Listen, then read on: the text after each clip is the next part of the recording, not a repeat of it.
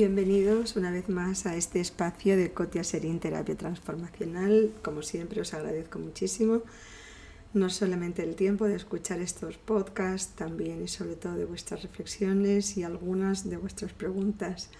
Hoy quisiera dedicarlo a la pregunta de Marta, donde me dice, Coti, es verdad, pero tenemos que hay que controlar nuestra mente, pero tenemos 60.000 pensamientos al día y uno se pregunta, ¿tengo que controlarlos todos? Porque si tengo que controlarlos todos es efectivamente muchísimo trabajo. Es muchísimo trabajo y además no sirve para nada. ¿Por qué? Porque en la medida en la que yo me impongo controlar mis pensamientos, primero es un trabajo durísimo y segundo que me exige estar todo el tiempo en posición de preparados listos ya.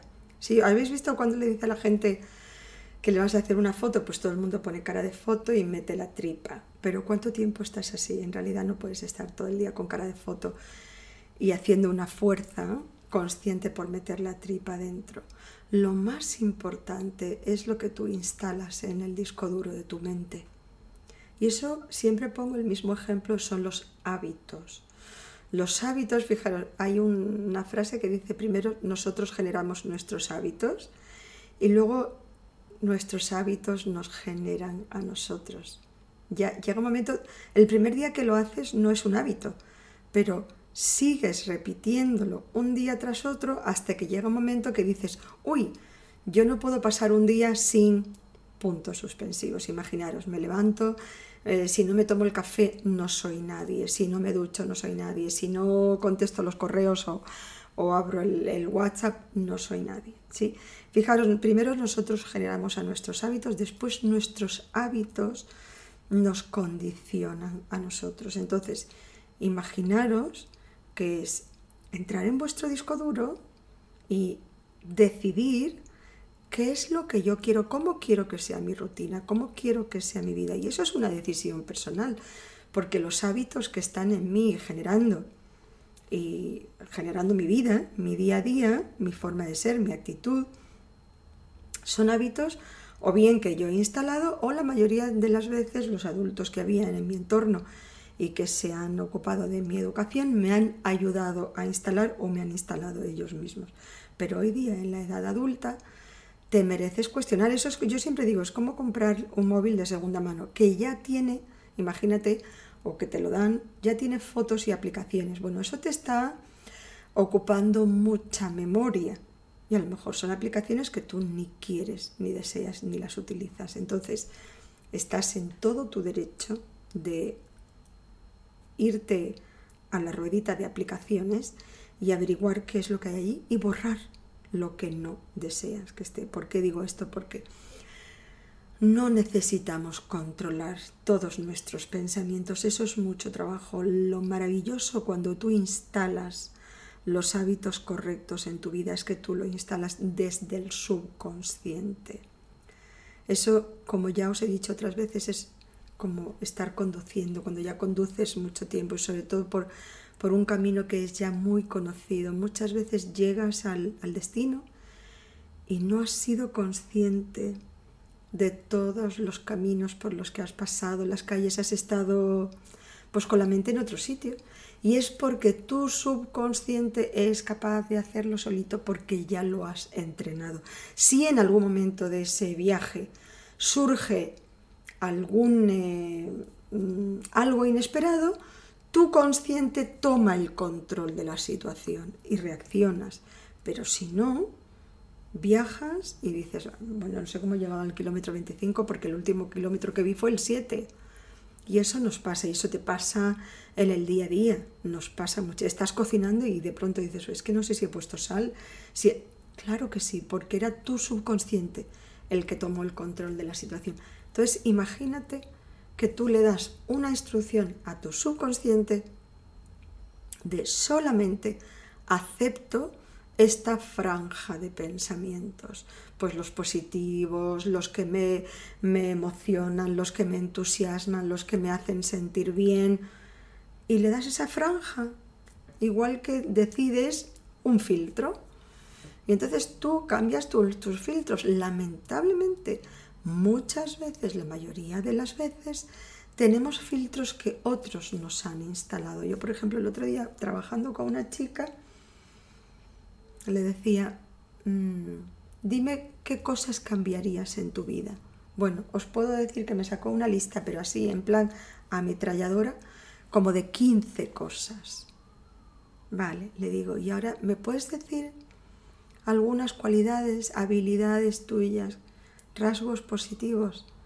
Si os digo, de verdad, no, no lo creéis. Me dice, déjame un segundito que lo tengo en el móvil apuntado, porque como me pediste que lo escriba, o sea, lo tuvo que leer del móvil y ¿sabéis cuánto me dio después de leerlo en el móvil? Tres, y bueno, el, el cuarto casi, casi allí se animó, dijo, bueno, pues yo creo que este también, cuatro. Y los tenía que tener grabados, en, escritos en el móvil porque si no, no se acordaba. Y sin embargo, para las cosas que no les gustaba, que no le gustaba en su vida, me las dijo, ya os he dicho, en plan ametralladora. ¿Eso qué quiero decir? ¿Cuántas veces esa persona se repite esas cosas negativas que ya te las sabes mejor que la tabla de multiplicar? ¿Qué efecto puede tener eso sobre ti? ¿Qué efecto tiene? imaginaros, ¿qué efecto puede tener? Si yo todo el día me voy diciendo, no sabes hacerlo, pero qué bruta, pero qué burra, pero qué torpe, pero qué despistada, pero qué olvidadiza, pero qué... Imaginaros eso todo el día, todos los días de mi vida desde la infancia. Estamos hablando de una chica con 30 años o sea, imaginaros el impacto que eso puede tener. Si tienes al lado tuyo, ¿cuántas veces te pasa que tienes al lado tuyo algo que hace mucho ruido? Imaginaros en Madrid las obras, bueno, ya ni os cuento. Pero imagínate una taladradora ahí picando la calle en tu, en tu ventana. ¿Cómo te puede poner de los nervios? Pues imagínate esa taladradora emocional diciéndote todo el tiempo en lo que no eres bueno, en lo que eres torpe, en lo que eres negado para... En fin. ¿Por qué eso no lo hacemos con nuestras cualidades? ¿O es que acaso no existen? No, es que simplemente los adultos que nos rodeaban no se preocuparon por destacarlas, por ponerlas así con fosforito delante nuestra, de decirte que qué bueno eres haciendo esto, y nosotros hemos seguido centrándonos solamente en lo que no nos gusta. Imaginaros, y con esto termino este espacio, pero imaginaros cuando grabamos muchísimas fotos hoy día con los, con los móviles. Antiguamente, hace 30 años, pues 40 años, pues para, hacer fotos te la pensaba muy bien, porque tenías carretes de 26 y o 30 y pico, y entonces te pensabas muy bien qué fotos hacías. Pero hoy día que tiramos todos chiquicientas mil fotos, ¿qué le dirías a una persona que descarta o no ve las fotos bonitas donde apareces? Eh, favorecido, favorecida, y se pone como fondo de pantalla las fotos en las que te ves peor, con los ojos cerrados y con cara de borrachín. ¿Qué diríamos de esa persona? Vale, pues yo os puedo decir que hay personas que viven así. Y si no tienen esa foto en la pantalla del móvil o del ordenador, esa es la foto que tienen en su mente. Fijaros el impacto que esto puede tener en nuestra vida. Yo os animo a que hagáis coaching de terapia transformacional y a que pongáis en vuestra en la pantalla de vuestro móvil, de vuestro ordenador, la tablet y por supuesto de vuestra mente la mejor foto vuestra porque esa es la correcta y allí debemos aspirar. Gracias por vuestro tiempo. Os agradezco, por supuesto, Marta, muchísimas gracias por ese inciso y esa reflexión. Cotia Serín Terapia Transformacional.